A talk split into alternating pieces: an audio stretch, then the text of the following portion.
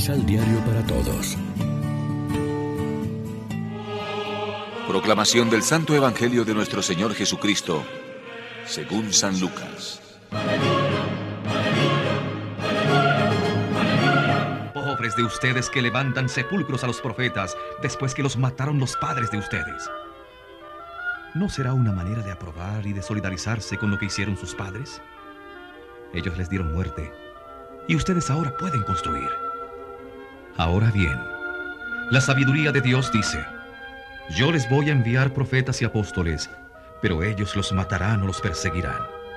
Ustedes son a los que se pedirá cuenta de la sangre de todos los profetas que haya sido derramada desde la creación del mundo, desde la sangre de Abel hasta la de Zacarías, que encontró la muerte entre el altar y el santuario.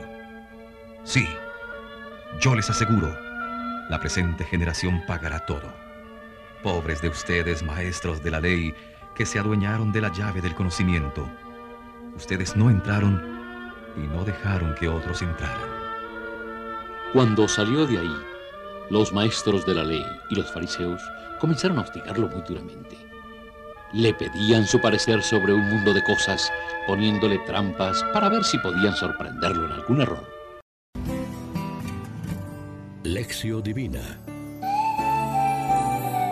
en este jueves 14 de octubre una vez más nos alimentamos con el pan de la palabra que nos ofrece la liturgia. Sigue el ataque implacable de Jesús contra las actitudes de los fariseos y los juristas.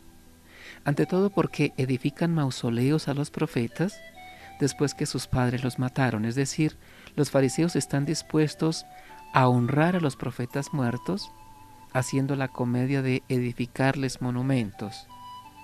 Pero no hacen caso a los profetas vivos, los tratan igual que sus antepasados a los profetas de antes. Otra acusación, esta vez para los doctores de la ley, que tienen la llave del saber y de la interpretación de la ley. No han hecho buen uso de esa llave, no han entrado y han cerrado el paso a los que intentaban entrar.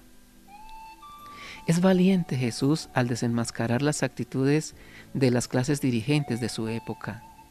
Pero sus palabras nos ponen interrogantes también a nosotros, seamos dirigentes o no. Esto puede pasar en la sociedad en la que pueden estorbar a los poderosos las voces proféticas que se levantan contra sus injusticias. Puede pasar en la iglesia, en la que en ocasiones se hace callar a los que tienen un espíritu más libre y crítico, aunque más tarde a veces se los rehabilite o incluso se los canonice. Pero puede pasar también a nuestro alrededor cuando nos sentimos molestos si somos criticados y hacemos lo posible por desacreditar. No llegaremos a eliminar a esos profetas que se atreven a llevarnos la contraria. A todos nos pasa que nos estorban los profetas vivos, no los muertos. Reflexionemos.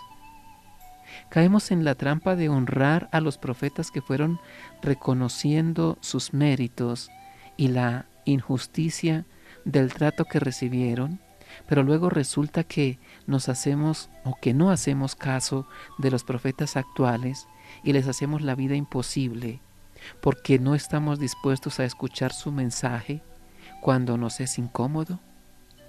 Oremos juntos.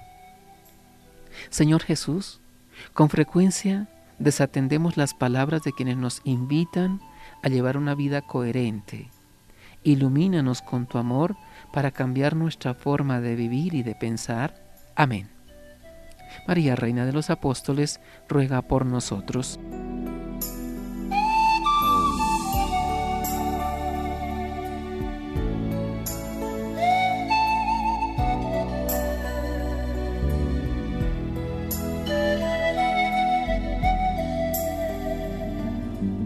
Complementa los ocho pasos de la Alexio Divina adquiriendo el emisal Pan de la Palabra en Librería San Pablo o distribuidores.